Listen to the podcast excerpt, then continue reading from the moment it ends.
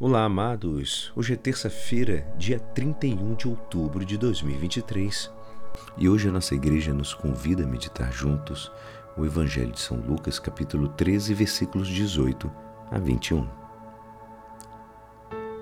Naquele tempo, Jesus dizia: A que é semelhante ao reino de Deus e com que poderei compará-lo? Ele é como a semente de mostarda que um homem pega e atira no seu jardim a semente cresce, torna-se uma grande árvore, e as aves do céu fazem ninhos em seus ramos. Jesus disse ainda: Com que poderei ainda comparar o reino de Deus?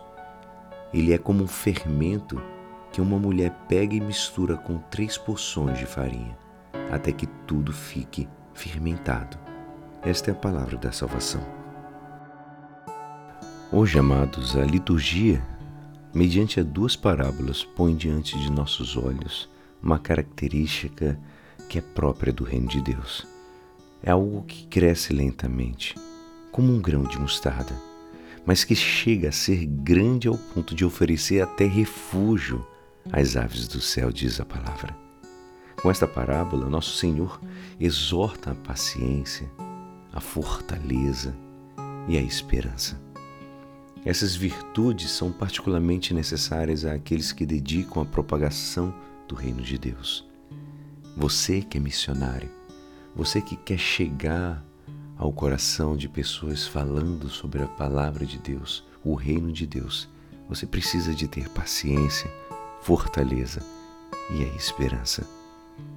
É necessário saber esperar que a semente plantada com a graça de Deus e com a cooperação humana vá crescendo, aprofundando suas raízes na terra boa e elevando-se pouco a pouco até converter-se em uma árvore.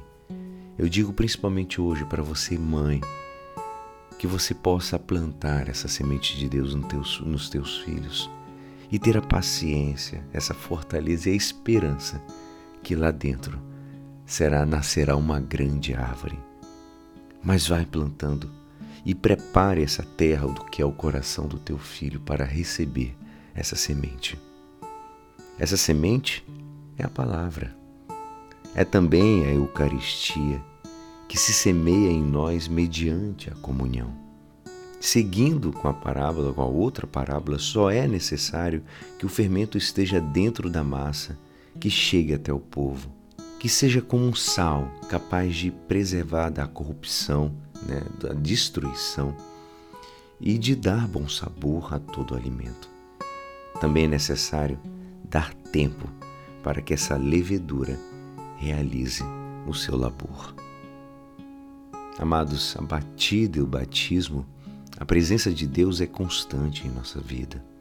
Crescemos no conhecimento da doutrina através da catequese, dos sacramentos, do estudo da Bíblia Sagrada, mas, sobretudo, quando sentimos a alegria de viver como filhos de Deus, irmãos do Cristo e herdeiros do céu.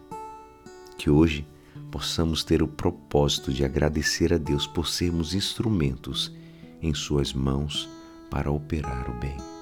E mais, que possamos ser inspirados a todo momento, fortalecidos, para que continuemos propagando e plantando essa semente. E é assim, esperançoso que esta palavra poderá te ajudar no dia de hoje que me despeço. Meu nome é Alisson Castro e até amanhã. Amém.